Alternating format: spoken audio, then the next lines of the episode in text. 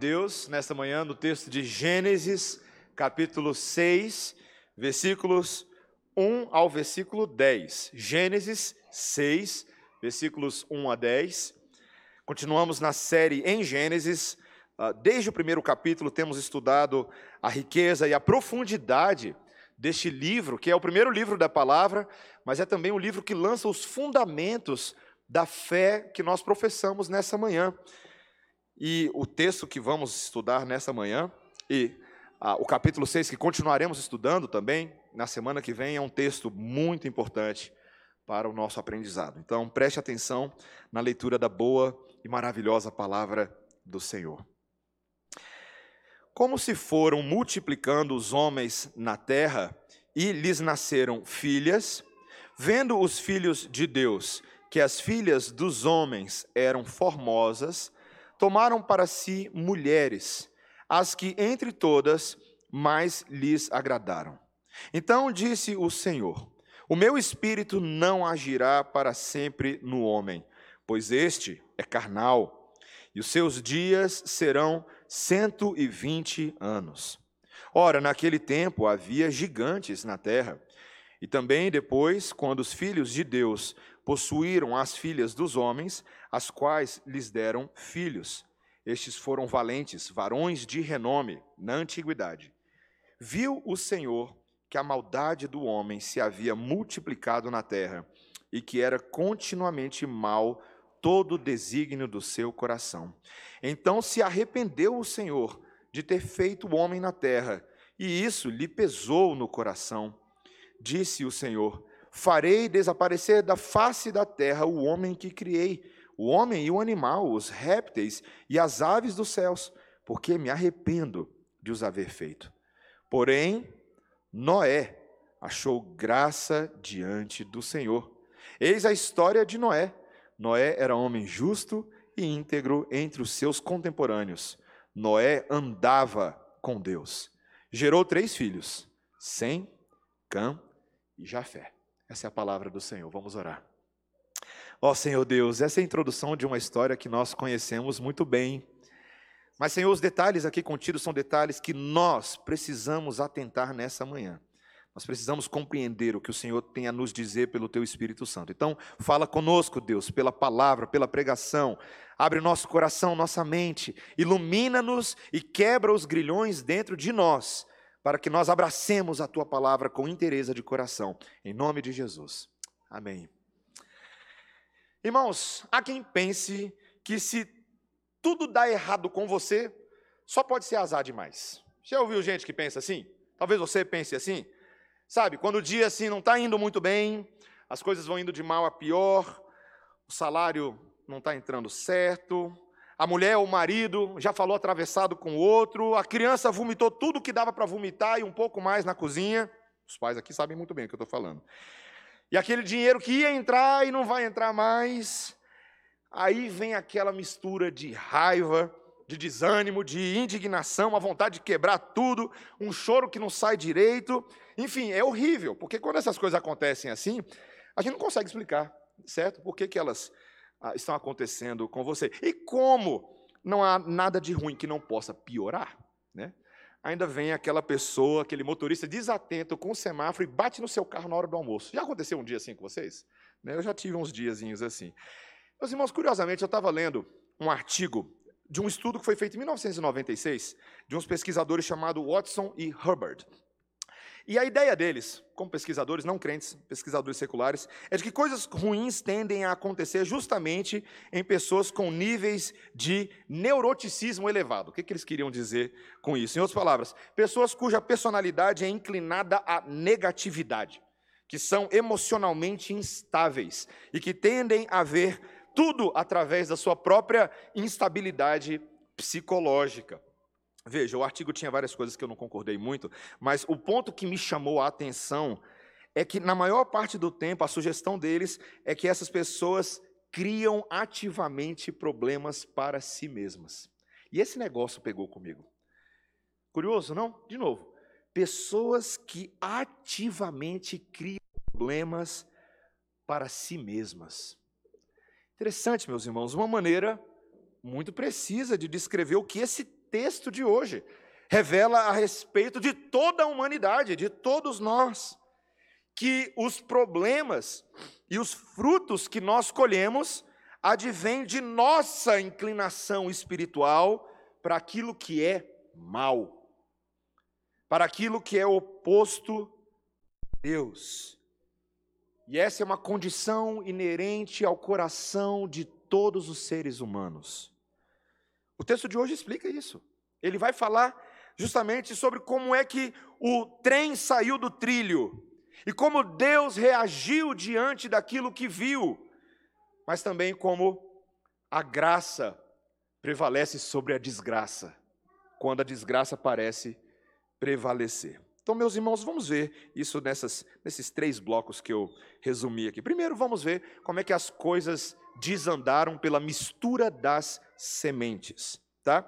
A gente acabou de terminar o capítulo 5, o reverendo Silvio Biso pregou para nós sobre aquela genealogia, aquela lista de descendentes, e agora essa curta passagem que vem, ela é uma introdução ao famoso texto do dilúvio. Todo mundo lembra do dilúvio, mas ninguém lembra exatamente os detalhes do porquê Deus haveria de enviar um dilúvio para inundar toda a terra, para destruir toda a carne. E quando o texto começa, que ele começa bem, você viu aí no versículo 6? Deixa a Bíblia aberta, tá? O tempo todo. No versículo 6 ele fala: Como se foram multiplicando os homens na terra, eles nasceram filhas. Está vendo? O texto aqui, o versículo 1, ele está confirmando aquele mandato reprodutivo que Deus havia dado lá em Gênesis 1, 28, lembra? Quando Deus vira para Adão e Eva, basicamente diz: Olha, sede fecundos, multiplicai-vos, enchei a terra. Então está acontecendo, certo? Mas as coisas não estão indo tão bem assim, porque por causa lá da queda do capítulo 3, o versículo 2 é outro, olha o versículo 2. Vendo os filhos de Deus que as filhas dos homens eram formosas, tomaram para si mulheres as que entre todas mais lhe lhes agradaram. Meus irmãos, aqui parece que algum problema já está acontecendo. E novamente, o pecado está afetando a forma como está acontecendo. Os filhos de Deus e as filhas dos homens, dois grupos. Os filhos de Deus olharam para as filhas dos homens que formosas e fizeram aquilo que Eva fez com o fruto que Deus havia proibido. Lembra? Como é que foi que Eva caiu quando a serpente tentou lá? Ela olhou o fruto, viu que era bom e tomou, não foi? Olha o que, que eles estão fazendo. Olharam, viu que era bom, que era atraente e tomaram. Meus irmãos, o padrão da preguiça continua acontecendo e agora está multiplicado. E aqui, obviamente, se você sabe muito bem que, que eu vou ter que fazer agora, eu vou ter que explicar um dos maiores dilemas exegéticos de todos os tempos, o texto que cria nó na sua e na minha cabeça, não é? O que que esse negócio de filhos de Deus e filhas dos homens? Algum de vocês já assistiu aquele filme Noé, que saiu no cinema há um tempo atrás? Que tinha uns gigantes de pedra. Você lembra aquele negócio? Essa confusão toda sobre o que é que está acontecendo aqui, porque lá no versículo 4 você vai ver que, ora, havia gigantes na terra. Que negócio é esse de gigante na terra? O que é está acontecendo? Então, vamos lá, meus irmãos. Vamos tentar aqui fazer uma coisa mais sucinta. Existem três posições principais sobre que dois grupos são esses aqui. Quem são esses filhos de Deus? Quem são as filhas homens? Uma posição muito popularizada, inclusive por causa do cinema e da mídia, é de que esses seriam anjos caídos, esses filhos de Deus. São anjos que seguiram na rebelião de Satanás tinham tomado para si esposas humanas. E nessa a fusão entre anjos e homens, surgiu então uma raça de gigantes chamada Nefilim, certo? Que é o termo hebraico que aparece no versículo 4. Então, esses Nefilim seriam como se fossem assim seres sobrenaturais, semideuses, semi-humanos, alguma coisa assim, e eles seriam altíssimos, gigantescos, e ah, teria sido uma espécie de raça especial que surgiu nesse período. E veja, meus irmãos, eles buscam apoio em textos que usam essa linguagem de filhos de Deus alusão a anjos. Tem alguns textos na Bíblia que falam disso. Por exemplo, Jó capítulo 1, versículo 6, Jó capítulo 2, versículo 1. Tem algumas passagens que chamam ah, os anjos de filhos de Deus. Agora, meus irmãos, Existem vários, inúmeros problemas com essa visão. Primeira coisa é que isso ah, entra em conflito frontalmente com o que Jesus disse em Mateus 22, 30 e Marcos 12, 25, de que os anjos não se casam e não se reproduzem. Uma realidade, por quê? E por que, que isso acontece? Lembre, meus irmãos, os anjos são seres espirituais e nós somos seres corporais. Apesar dos dois pertencerem à criação de Deus, elas são duas criações diferentes. E não há absolutamente nada na Bíblia, meus irmãos, que diga, ah, ou pelo menos uma evidência mais clara, de que seres espirituais podem ter relacionamento sexual com seres ah, físicos, corpóreos. Tá? Ah, além disso, tem um, um argumento que para mim convence de que não é nessa linha, é de que nesse texto, o foco do texto é sobre os mortais. Veja, o versículo 3 ele usa, aí se você der uma olhada no versículo 3, então disse o Senhor: O meu espírito não agirá para sempre no homem, pois este é carnal. Ele está falando de homens. E logo lá na frente, o julgamento de Deus que vai acontecer é sobre os homens, não é sobre anjos. Você não vê um dilúvio para anjos, não tem nada acontecendo nessa linha. Então, isso é uma coisa para a gente considerar. A segunda posição, meus irmãos, uma posição um pouco menor, é de que esses filhos de Deus seriam uma espécie de governantes tirânicos. São reis ah, ou governantes dinásticos que vieram da linhagem de Lameque. Lembra lá no capítulo 5, um dos homens que aparece lá era Lameque. Lameque era perverso, era um homem ah, maldoso. E agora talvez essa linhagem seria o progresso do pecado por homens que, sendo poderosos, se tornaram tiranos, violentos, corruptos, e aí talvez aqui supostamente o pecado deles seria um pecado de poligamia, talvez eles criaram haréns para si, é a posição que esses ah, ah, estudiosos defendem, ah, e que aí os descendentes então dos casamentos deles seriam então tiranos também poderosos, que continuariam a violência e a tirania dos seus pais. Entretanto, meus irmãos, é um argumento complicado também, porque a expressão filhos de Deus nunca é usado na Bíblia para descrever grupos de reis, grupos de tiranos. Isso não existe. E além disso, o contexto maior do próprio livro de Gênesis não vai falar de monarcas ou de monarquias ou governantes desse tipo, eles só vão aparecer muito tempo depois, esse perfil de pessoas. Mas tem uma terceira posição, meus irmãos, que eu creio que ela é muito bem embasada e muito bem apoiada pelo contexto das Escrituras. É uma visão que argumenta que esses filhos de Deus representam a linhagem de Sete, a linhagem piedosa daqueles que Deus separou para si, aqueles filhos da mulher que Deus falou: olha, eu vou reservar para mim uma semente santa. E aí, aqui, eles então estavam olhando agora para a linhagem ímpia dos filhos de Caim, porque Caim era aquela semente que se corrompeu. Então, desde Gênesis 3,15, meus irmãos, a Bíblia está mostrando para a gente de que existem duas linhagens: os filhos que são chamados filhos de Deus, porque Deus preserva para si, mas os filhos dos homens que são caídos. Mas agora, nesse momento, o que está acontecendo? Os filhos de Deus estão falhando nos seus critérios para escolha de esposas e estão fazendo uma mistura entre as duas linhagens, a linhagem piedosa e a linhagem ímpia. Veja, meus irmãos, eu quero ser bem honesto aqui com vocês. Ah, existe muita gente boa defendendo cada uma dessas posições que eu acabei de apresentar, tá? Então eu não arrogo para mim, eu, Mateus, ser eu o dono de toda e absoluta verdade, tá? Mas eu confesso para vocês, meus irmãos, que essa terceira posição que eu ap apresentei a vocês me parece ser a mais consistente com o que está acontecendo no livro de Gênesis. Nós sabemos que Deus havia dito à serpente e havia dito à mulher de que haveria uma inimizade entre as suas sementes, lembra? E de que o filho da mulher, o descendente da mulher, esmagaria a cabeça de Satanás da serpente, mas ao mesmo tempo a serpente tentaria abocar o calcanhar dele. É uma inimizade o tempo inteiro entre essas duas linhagens. E aqui claramente a linhagem da serpente está tentando abocanhar a linhagem santa de uma forma extremamente sutil, porque Satanás é assim, ele é ardiloso. Casamentos mistos com incrédulos. O que nós chamamos popularmente hoje em dia de jugo desigual. Veja, meus irmãos, um, um efeito tremendo disso na capacidade agora de criar descendentes piedosos. Tudo está afetando as gerações seguintes. O resultado disso aqui, meus irmãos, é a redução da influência divina sobre as gerações posteriores e um aumento da corrupção, da violência. O que é confirmado pelo versículo 4. Veja, quando nós lemos no versículo 4, ele fala: Ora, naquele tempo havia gigantes na terra, e também depois, quando os filhos de Deus possuíram as filhas dos homens, as quais lhes deram filhos. Estes foram valentes, valentes de renome na idade.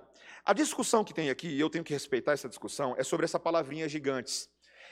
Essa, essa palavra que às vezes aparece aqui, ela é de tradução difícil do hebraico. Ela vai aparecer de novo lá em Números capítulo 13, versículo 33, para aludir aos habitantes, um, um, grupo de pessoas que habitavam em Canaã. E aí, a, a, impressão de que nós temos, por causa dos primeiros tradutores gregos, é de que essa palavra significaria gigantes de uma forma física, tá? Pessoas muito altas, e aí, ah, existe aí alguns estudos, o pessoal tenta dizer que, de alguma maneira, Golias teria vindo dessa linhagem, né? Mas, meus irmãos, ah, depois de muito estudar essa semana, particularmente essa semana, eu não fui muito convencido dessa ideia de gigantes físicos. Até poderia ter, tá? Até poderia ter.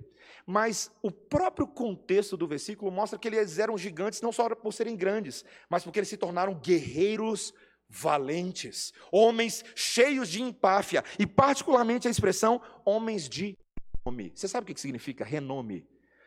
Homens que estão tentando fazer um novo nome para si. Homens agora autônomos, cheios de si, fala: "Nós não precisamos de mais ninguém. Nós sabemos muito bem o que nós estamos fazendo e nós vamos impor a nossa vontade por violência, por corrupção." Essa era a forma como eles se agigantavam diante de Deus. Você já viu esse padrão antes, não é verdade? Quando a gente se agiganta diante de Deus fala assim: Eu sei o que eu estou fazendo.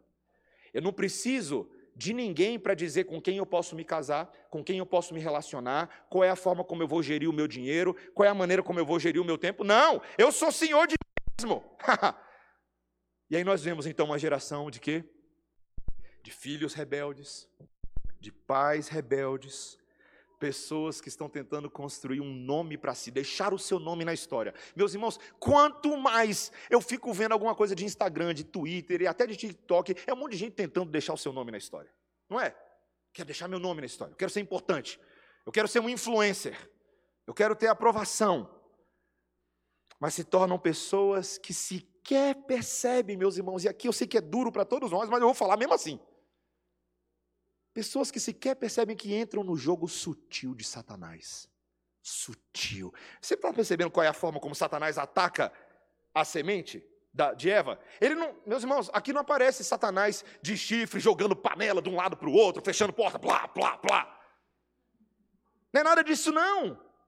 É mais sutil. É quando alguém que pertence a Deus olha para alguém que não pertence a Deus e fala assim: Ah, Deus, mas é tão bom. Ele é tão legal. Ela é tão bacana. Que mal há. É só um frutinho proibido. O padrão do pecado permanece, meus irmãos. Quando nós falamos, por exemplo, que é o que o texto está falando sobre essa questão do jugo desigual, meus irmãos, isso não é invenção do pastor Mateus, não é invenção da Igreja Presteriana Redenção, não é invenção de um grupo de teólogos que não tinha mais nada o que fazer. Não, meus irmãos, Deus está mostrando a nós quais são as implicações e consequências das nossas decisões quando nós optamos por fazer as coisas um pouco diferente do que Ele mandou. Quantas vezes, eu sei que é um tema difícil, meus irmãos, eu sei que alguns aqui na nossa igreja precisam lidar com essa realidade, seja no seu casamento, seja no passado, nos seus pais, eu sei disso, eu sei disso. Mas às vezes a gente confia mais na gente do que no Senhor. Não, Deus tem poder para mudar o meu marido, Deus tem poder para mudar a nossa esposa. E claro, Ele tem, mas será que os fins justificam os meios? É isso que Deus está mandando a nós. Não, Deus está mandando a nós pais para que nós instru, traga, a, a gente traga instrução para os nossos jovens, no sentido de colocar a cabecinha deles no eixo certo. Quando o apóstolo Paulo escreveu Tito, capítulo 2, existe ali um modelo, um modelo de como o discipulado da vida da igreja deve acontecer. Esse discipulado acontece quando homens mais maduros, mulheres mais maduras, mais vividos, gente que já bateu muita cabeça, gente que já errou bastante, gente que aprendeu pela dor e pela palavra, e eles são capazes de pegar os jovens e falar assim: vem cá, vem cá, senta aqui comigo. Vamos trocar uma ideia aqui. Passa a mão na cabecinha do jovem e fala assim: o que, que você está fazendo, miserável? O que, que você está fazendo? Com amor, meus irmãos, com carinho. Rapaz, não é isso não que Deus espera de você. O que Deus espera de você é que a sua visão de casamento, sua visão de relacionamento, sua visão de compromisso com Deus seja com o coração em Deus e não nos frutos lá fora.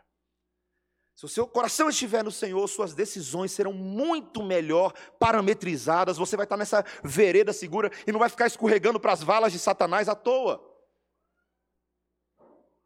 A mistura das sementes fez as coisas desandarem. E assim nós vamos para o segundo ponto: como é que Deus reage diante do que ele vê? Esse é o segundo ponto. Deus reage com a sua santidade a partir desse resultado. Olha o versículo 5, é uma boa síntese. Viu o Senhor que a maldade do homem se havia multiplicado na terra e que era continuamente mal todo o desígnio do seu coração.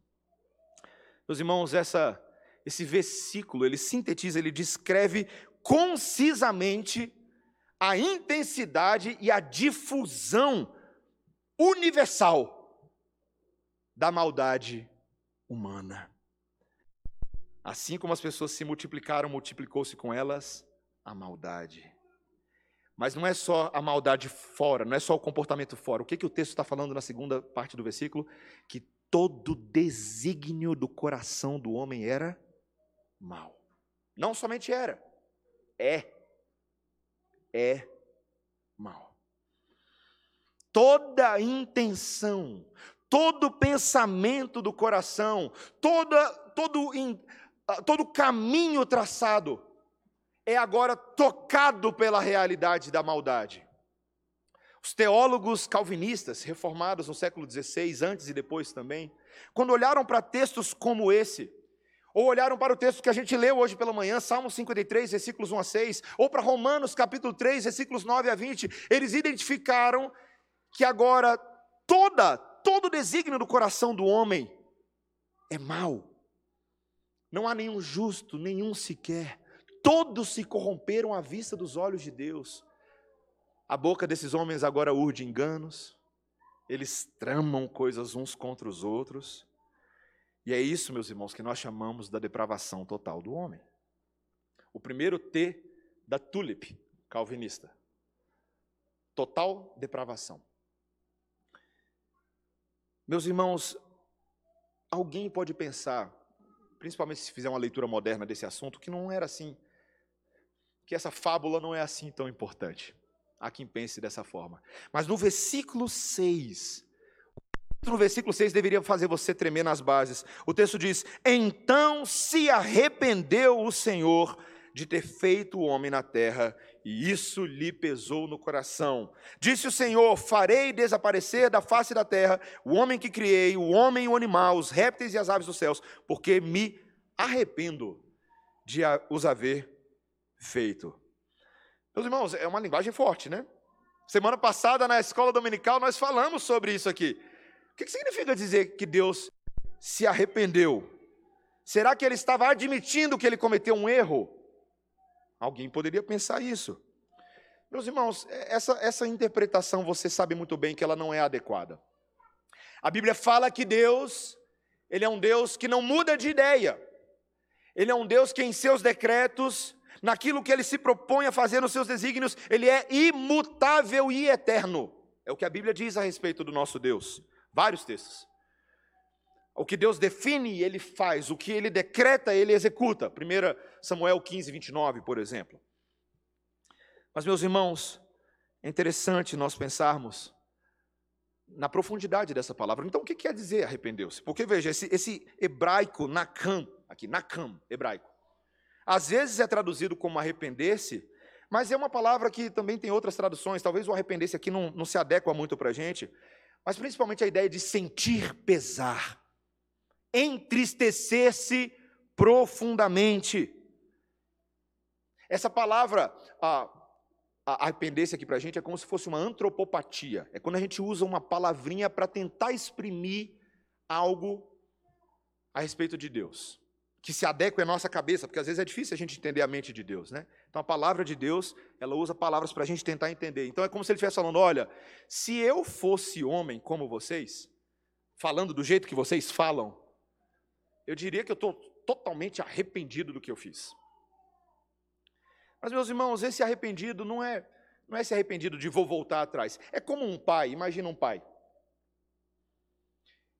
Quando você tem filhos e você está fazendo o melhor na sua cabeça para que esses filhos caminhem bem, tomem boas decisões. Mas de vez em quando seus filhos começam a te desapontar, não é verdade? E aí eles desapontam, e desapontam, e desapontam. E aí, de repente, você está ali num dia assim, meio brocochô e bate aquele arrependimento, não é? Já eu tive que lidar com algumas pessoas assim. Chega no gabinete, pastor, eu não sei se eu fui feito para ter filho, não. Aí eu falo, miserável, você fala isso agora que você tem quatro. Ah, pastor, é muito difícil. É. É muito difícil. É puxado. Você dá uma suada boca esse negócio de filho. A romantização e a idolatria de filhos que existe na nossa sociedade hoje de uma forma negativa, quando inverte a relação, quando o filho que é bênção se torna Deus em si mesmo, faz com que pessoas não tenham uma visão equilibrada sobre a paternidade e sobre a maternidade. Ser pai, ser mãe é puxado, meus irmãos. É puxado, mas é bom. É difícil, mas é maravilhoso. É assim que Deus se relaciona conosco. Ele olha para a gente e fala: Cara, vocês dão trabalho. Vocês são complicados. Mas eu os amo. Eu sou o pai de vocês. E a gente vai resolver esse negócio. E aí vem a santa disciplina do Senhor vem a ira justa do papai. Meus irmãos, tem muita gente que não entende a doutrina da ira de Deus, quando, por exemplo, um texto como esse diz no versículo 7: Disse o Senhor: Farei desaparecer da face da terra o homem que criei, o homem e o animal, os répteis e as aves dos céus. Meus irmãos, Deus está virado. Num dia ele criou todas essas coisas boas e maravilhosas, no outro dia ele está falando: Eu vou destruir tudo. Por quê, meus irmãos? Porque Deus se ira contra todas as coisas que afrontam sua santidade. O pecado do homem contaminou toda a criação. Paulo vai falar lá em Romanos capítulo 8 que a criação passou a gemer diante dessa pecaminosidade dos homens. E Deus agora expressa claramente a tristeza pelo que as pessoas haviam feito a si mesmas. A ponto de, no versículo 3, veja o que ele diz no versículo 3. Então disse o Senhor: O meu espírito não agirá para sempre no homem, pois este é carnal e os seus dias serão 120 anos. Outro versículo complicado, né? O que quer dizer isso aqui? Talvez a leitura mais natural, e a maioria das pessoas pensa que Deus ali colocou então um limite de idade nos homens, né? que as pessoas não vão passar de 120 anos de idade. Veja, durante muito tempo eu sempre li dessa forma. Mas, meus irmãos, se é isso aqui, então alguma coisa está errada com a Bíblia. Porque eu e você sabemos muito bem que vieram pessoas depois desse período que viveram muito mais do que 120 anos. Abraão, por exemplo, veio depois e viveu bem mais do que isso. E aí depois você vai lá para o Salmo 90, e aí você vai ver que, na verdade, tem outras pessoas que viveram muito menos do que 120 anos. O Salmo 90 vai falar que quando o homem vive muito, vive no máximo 70, 80 anos, uma, uma espécie de, de média, e alguns mais, outros menos. Então tem alguma coisa errada com esse limite. É disso que ele está falando? Não, meus irmãos, eu creio que não. Quando ele fala de que seus dias serão 120 anos, faz mais sentido entender de que o alerta entre esse momento e o dia do dilúvio vai durar 120 anos. Deus vai levantar Noé, sua família, eles vão construir uma arca, eles vão levar tempo, e o tempo entre o dia do dilúvio e o momento em que essas palavras são dadas está sendo antecipado aí num período de 120 anos. Deus está mostrando: esse é o meu tempo, para fazer todas essas coisas acontecerem. Meus irmãos, eu, eu lendo esse texto essa semana e aqui, não falando só como pastor, mas abrindo meu coração como irmãos, irmão de vocês também. Terrível coisa é para a gente quando a gente se acostuma com a Bíblia e a gente perde o peso daquilo que a Bíblia diz. Deus está revelando para mim e para você nessa manhã o peso da sua justa ira contra o pecado. Quando nós pecamos, o que dá vontade de fazer em Deus, o que dá vontade de fazer é fazer você sumir da face da terra. E eu digo isso, meus irmãos, para que você inverta o seu ângulo e você passe a olhar a sua própria vida pela ótica de Deus que te ama, que te salva, que te perdoa, mas diz: por favor, ande nos meus caminhos, faça compromissos de largar o seu pecado, não seja tolo. Lembre-se que eu, um, eu sou um Deus santo, um Deus santo por causa desses 120 anos, a gente vê aqui talvez a paciência de Deus também com a gente, não é? Deus mostra enorme paciência para conosco, Ele estava dando tempo para esse povo parar de viver do seu jeito, começar a viver do jeito dele, do jeito que ele mostra na palavra, e embora 120 anos pareça muito tempo, mas um dia ele chega ao fim. Meus irmãos, um dia Jesus Cristo vai voltar nessa terra, sabia? E tem muita gente brincando de ser crente, tem muita gente que acha ah, que ser crente é, né, até mesmo por uma vã esperança, totalmente vã, de pensar, bom, uma vez salvo, sempre salvo, então comamos e bebamos, que amanhã morreremos, e aí vive de qualquer forma. Posso dizer uma coisa bem dura para você e para mim nessa manhã? Se uma pessoa pensa que só por causa da predestinação de Deus, ela é salva e ponto final, mas ao mesmo tempo que isso lhe dá licença para pecar e viver de uma forma libertina, posso dizer de uma forma bem simples, nem crente essa pessoa é ela não entendeu o Evangelho de Cristo Jesus. Se ela realmente acha que ela pode viver de qualquer jeito, não, um dia eu volto para a igreja, vai dar tudo certo. Ela não entendeu o Evangelho. Esse não é o Evangelho. O Evangelho de Cristo nos salva pela graça e nos santifica pela graça. Nós somos chamados para sermos santos, meus irmãos. E santidade não é uma avenida de carnaval, é um caminho estreitinho. É estreitinho. Se é imitar a Deus na grandeza da sua santidade é ralar, meus irmãos, é trabalhar, é matar esses pecados na carne, é segurar essa linguinha venenosa, é, é, é se humilhar debaixo da potente mão de Deus. Se humilhar, meus, meus irmãos, está cheio de gente que não sabe mais o que se humilhar, se humilhar. O orgulho, a empáfia. Não, meus irmãos, com Deus não dá para ser assim. Para viver com Deus, para andar com o Senhor, só dá para viver de forma humilhada. Quem quiser aprender um pouquinho mais sobre isso depois, recomendação de dois livros para você, tá? Ego Transformado, Pastor Tim Keller. Livrinho pequenininho, tá? Bem fininho, mas muito bom. Outro livro, Inteligência Humilhada, Reverendo Pastor Jonas Madureira.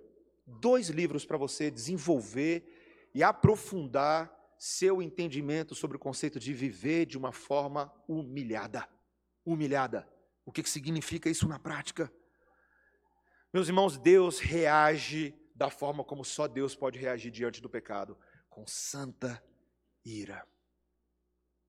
Obviamente, se o texto terminasse por aqui, se Gênesis terminasse por aqui, se o dilúvio fosse o final da história, nem aqui a gente estava para contar a história hoje. Mas graças a Deus que o fim do texto, nosso último ponto, meus irmãos, é como a graça de Deus prevalece sobre desgraça. Versículo 8. Olha o versículo 8. Qual é a primeira palavra do versículo 8? Pode falar. Qual é a primeira palavra? Porém, porém, Noé achou graça diante do Senhor. Eis que um personagem é introduzido, Noé. A gente sabe um pouquinho sobre Noé. O texto vai dizer, versículo 9: Eis a história de Noé. Noé era um homem justo e íntegro entre os seus contemporâneos. Noé andava com Deus. Gerou três filhos: Sem, Cã e Jafé.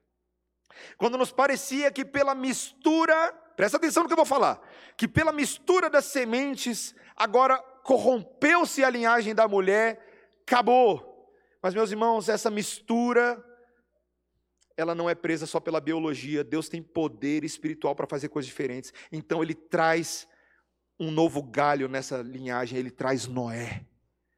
Um filho que acha favor diante de Deus, um homem íntegro, um homem justo em sua geração, e a partir dele uma nova linhagem espiritual, ou pelo menos a continuação daquela linhagem espiritual continua. Sem Cã, Jafé. Vai todo mundo daqui a pouco botar a mão na massa, o Silvio vai explicar para vocês, vai construir arca com as suas esposas, vai todo mundo ralar, vai todo mundo virar marinheiro. Mas Deus tem um homem que é alvo da sua graça, do seu favor. Tem muita gente que olha esse texto e acha assim que, nossa, graças a Deus, tinha um homem bem bonzinho nessa geração. Meus irmãos, Noé não era tão bonzinho assim, não. Ele pertencia àqueles dias. Lá no capítulo 9, o pecado de Noé vai ficar em evidência. Lembra o que vai acontecer lá na frente, depois do dilúvio? Quando ele se passou da conta, perdeu o domínio próprio com álcool. Vocês lembram o que, que acontece, né? Então Noé não era assim justo e íntegro como quem não cometia pecados, como quem não tinha nada de errado. Mas Deus quis mostrar graça a esse homem e o separou para si e permitiu que ele fosse diferente, porque o texto nos diz no final do versículo 9, veja aí: Noé andava com Deus. Noé andava com Deus. Meus irmãos, em meio à maldade, alguém andava com Deus. E aqui Deus está mostrando o seu plano de preservar a semente da mulher por meio de alguém que anda com Deus. Meus irmãos, assim que a graça funciona. Você sabe como é que a graça funciona? Eu adoro esse padrão aqui. Tem um livro chamado Triunfo da Graça, outro bom livro para você assistir, ou você ler. Triunfo da Graça. Sabe como é que a graça funciona? Eu e você, muitas vezes, a gente não percebe a graça quando as coisas estão boas. Às vezes é difícil da gente atentar para a graça, a gente ser contente na graça, a gente agradecer pela graça. Mas quando as coisas estão uma desgraça, quando parece que está tudo ruim, de mal a pior, e aí Deus decide fazer uma coisa um pouquinho diferente e trazer alívio. Quando você está naquele deserto com a boca aberta assim, não consegue mais nada. E aí Deus pinga uma gotinha do seu amor. Nós entendemos a bondade do Senhor no, nesse mar de pecado. A graça de Deus de alguma maneira vai prevalecer sobre a desgraça. Eu não quero dar muito spoiler ainda da história da arca, não. Mas o que eu quero dizer para vocês é o seguinte, meus irmãos, estava uma desgraça só nesse mundo no primeiro século da história do Ocidente. Estava uma desgraça só. Deus olha para os homens e fala: Mas que bela desgraça. Então ele decide enviar o Filho da graça.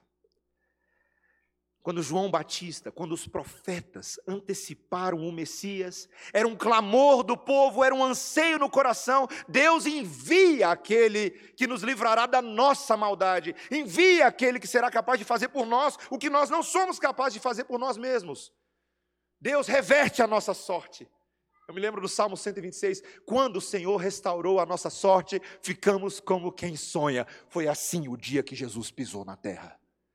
Foi assim o dia que o cântico natalino dos anjos no céu anunciou que o Filho de Deus habitaria entre os homens, naquela manjedoura, e vimos a sua glória, a glória do unigênito do Pai, cheio de graça e de verdade, um verdadeiro Noé, só que muito melhor. Só que muito melhor. Um Noé que não faria o que aquele outro Noé fez, pisou na bola. Não, esse aqui não. Esse aqui, meus irmãos, em vez de ser mais um pecador numa geração, esse é aquele que se afundaria nas águas do nosso dilúvio para nos salvar. Eu nunca esqueço da cena que o Tim Keller trabalha no seu livro Gálatas para você, quando ele vai falar do que é o Evangelho. O que é o Evangelho? O Evangelho é quando você está ali, a vida já está boa, está tudo muito bem, e aí alguém dá um livro cristão para você, ou lê um versículo, e aí o seu dia fica ainda melhor. Já estava bom, ficou ainda melhor. Não, isso não é o evangelho, não. Evangelho você estava afundando. Você já passou por alguma situação de afogamento na vida? Sabe quando você acha que você é o melhor surfista da praia, e aí você vai, vai pegar um jacaré? Vocês com você ou só comigo? Vai pegar um jacaré. Aí você eu enfrento essa onda. Aí você começa a nadar e a onda fala, você não enfrenta nada e joga você no chão. Tá, clá, clá, clá, clá, clá. E aí você não sabe o que é cima, baixo e você começa a se afogar. Eu já passei por uma experiência, meus irmãos, que eu falei, é hoje. Cuida do meu pai e da minha mãe que eu estou indo sensação de estar afogado, sufocado pela maldade do seu coração, pela sua incredulidade, pela maldade das pessoas ao seu redor, afogado. E aí você estava afogado, mas então Deus, o bombeiro celestial, vem naquele helicóptero com a luz. É o que o Tim Keller falar no livro. Aí ele olha, ele localiza você. E em vez de falar assim, ó, ó, siga aquele Instagram, ó, a solução está ali, ó, o bote está ali, ó. Não, não, não, não, não é assim, meus irmãos. Ele não vai. Ele joga a si mesmo dentro da água, ele pula lá dentro onde a gente está. E ele nos resgata lá dentro. Ele tem o colete salva-vidas, ele é santo, ele é justo, ele é bom. Você está afundando, ele não, ele não afunda. Mas ao mesmo tempo ele está na água do pecado conosco ali. Ele não se contamina por essa água, ele é santo, mas ele está lá dentro. Ele se tornou maldito na cruz do madeiro. E ali naquela cruz, tomando o nosso lugar ali, o nosso resgatador, o nosso bombeiro celestial, nos trouxe a vida. A você que estava afogando, eu que estava afogando. E ele nos tira de lá. E ele nos ressuscita, morrendo em nosso lugar, mas depois ele ressuscita para nos dar perdão de pecados, para nos dar vida eterna, para nos livrar da culpa eterna, para nos proteger contra setas e acusações de Satanás, para transformar pessoas essencialmente maldosas em filhos de Deus. Então, o Evangelho, meus irmãos, é uma mensagem de graça sobrenatural que prevalece sobre a maldade e sobre a desgraça. O Evangelho prenunciado aqui de pessoas como eu e você, que ali estão criando problemas para si mesmas por causa da maldade do seu coração, do egoísmo, da inveja, do partidarismo. Deus fala: Eu tenho condições de reverter isso. O Filho de Deus vai fazer exatamente o oposto do que essas coisas. Em vez de criar problemas, ele cria bênçãos. Em vez de ser maldoso, ele é excessivamente bondoso. Em vez de egoísta, ele não está pensando em si, está pensando em nós. Em vez de invejoso, não. Ele não precisa ter inveja de nada porque ele já tem todas as coisas. Em vez de partidário, ele não faz acepção de pessoas. Esse é o Evangelho de Jesus. Esse é o Evangelho que nos resgata. Meus irmãos, eu quero terminar meu sermão perguntando a você. Assim como Cristo, e assim como Noé, eu e você somos pessoas no meio de uma geração maldosa. Você já deu uma olhada ao redor? É muita maldade, não é verdade? Mas a pergunta que eu quero fazer a você é como você tem vivido nessa geração? Como é que nós temos vivido? Será que nós, será que nós temos influenciado ou nós temos nos deixado influenciar? Quero finalizar o meu sermão para você, pedindo que você abra comigo em Filipenses capítulo 1. Abra em Filipenses capítulo 1. Eu quero ler um versículo, um ou dois versículos aqui para você. Filipenses capítulo 1.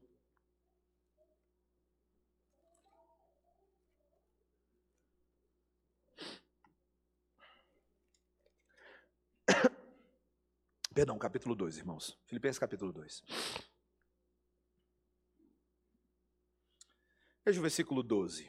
Filipenses 2, 12. Assim, pois, amados meus, como sempre obedecestes, não só na minha presença, porém muito mais agora na minha ausência, desenvolvei a vossa salvação com temor e tremor. Porque Deus é quem efetua em vós tanto querer como realizar, segundo a sua boa vontade. Veja o versículo 14. Fazei tudo sem murmurações nem contendas, para que vos torneis, o quê? Irrepreensíveis e sinceros, filhos de Deus inculpáveis, no meio de uma geração pervertida e corrupta, na qual resplandeceis como luzeiros no mundo, preservando a palavra da vida, para que no dia de Cristo eu me glorie de que não corri em vão, nem me, nem me esforcei inutilmente. Esse é o chamado de Jesus para mim e para você, meu irmão. Luzeiros no meio de uma geração pervertida, para que nos tornemos filhos de Deus inculpáveis, irrepreensíveis. Pastor, é possível isso? É. Jesus é com a gente. É possível isso? É. Ele nos livra de toda culpa. É possível isso? É. A luz é dele, não sua. E assim, meus irmãos, em vez de sermos nós os que vivem neuroticamente atra, atraindo problemas para si e para outros, a gente inverte esse negócio. Pelo poder do Evangelho de Cristo, nós levamos solução e não problemas. Amém? Que o Senhor nos ajude a viver assim. Vamos orar, irmãos. Senhor Deus, a tua palavra é uma convocação à integridade e à justiça. O chamado do Espírito é um abandono das velhas obras, em favor de obras de justiça, de piedade, de luz, como esse mundo precisa da verdade do Senhor. Nós precisamos ser os luzeiros, os embaixadores, colunas e baluartes da tua igreja, que é da verdade de Deus. Senhor, nós precisamos de mudança de parâmetros e de padrão. Em primeiro lugar, Senhor, nós precisamos entender o que misturas e alianças nocivas podem causar ao povo de Deus. E não é só o julgo desigual matrimonial, Senhor. É todas as vezes que nos colocamos em pé de igualdade e fazemos pactos com pessoas que não preceituam pelas nossas, pelas nossas, pela nossa fé. Senhor, ajuda-nos a ficarmos constrangidos diante da tua santa ira. Que essa doutrina seja importante para nós, Senhor quando vemos a maneira como o Senhor reage diante da pecaminosidade, Senhor, que nós nos desesperemos de nós mesmos e queiramos ser filhos obedientes, puros. Senhor, nos ajuda, Senhor, a perseguir o ideal de Noé, sobretudo o ideal de Cristo. E dá-nos o poder e a graça desde já, para que a tua graça em nós prevaleça sobre a nossa desgraça e nós sejamos um povo cheio de esperança para fornecer. Em nome de Jesus. Amém. Amém, irmãos. Vamos